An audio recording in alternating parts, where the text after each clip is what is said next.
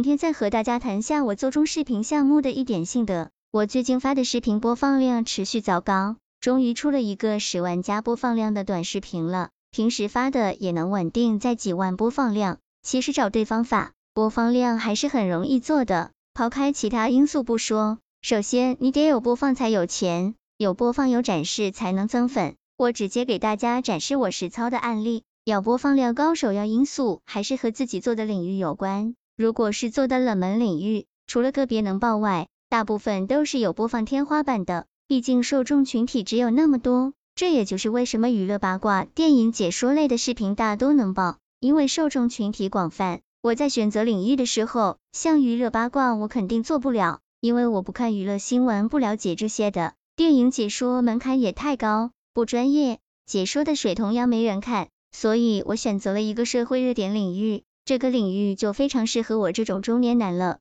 首先，我自己喜欢看社会新闻，看得多了就能很好的找题材更新。这种社会热点的新闻受众很广，容易引起共鸣与讨论，从而更容易被系统推荐。稍微标题党一下，很容易做播放量的。这种社会热点新闻去哪里找？每个地方都会有本地电视台，比如我所在的城市，本地台每天晚上六点就播放本地新闻了。很多都是一些争吵矛盾的一些生活琐事，很多这种琐事还是蛮有意思的。但本地台只有本地人看，把它放到网上面向全部观众，这播放量就很容易起来。我发上去的大多都比本地新闻频道发上去的播放量还要高。这时还有一个做播放量的技巧，那就是适当的标题党一些。我采取的是三段式标题，三句话中间两个逗号的那种，内容能引起读者喜爱。标题这个环节还是很重要的，标题直接关乎读者会不会点进来。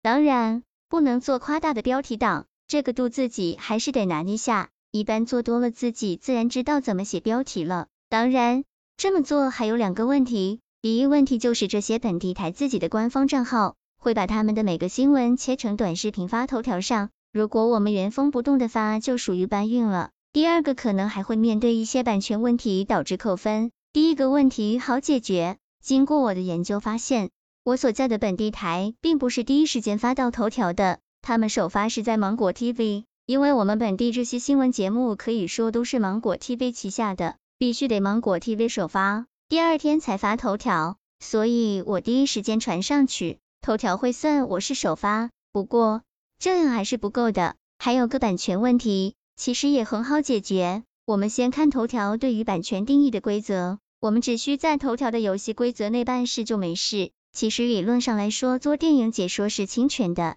但为什么平台上大把做电影解说的大佬？那就是平台规则明确指出了是可以这么做的。所以同理，我根据视频内容自己写文案、写解说词、做配音，然后画面里有本地台 logo 的地方，利用放大裁剪的方式去掉，缩放不了的地方，甚至贴图片覆盖等等方式进行处理。然后视频看不出来出处，这样具有一个丰富解说的社会热点视频就出来了。平台不提倡纯搬运，但鼓励二次创作的，所以细心的你会发现很多做纪录片解说的同样用的也是这种套路。社会热点是每天都会有的，本地新闻也是每天都会更新的，所以做这个领域的好处是不用担心没题材更新，大家根本也没必要去花几千上万学做短视频，其实完全没这个必要。很多东西自己刷头条刷多了，看看同行是做的什么内容，自己自然就领悟了。先模仿着去做，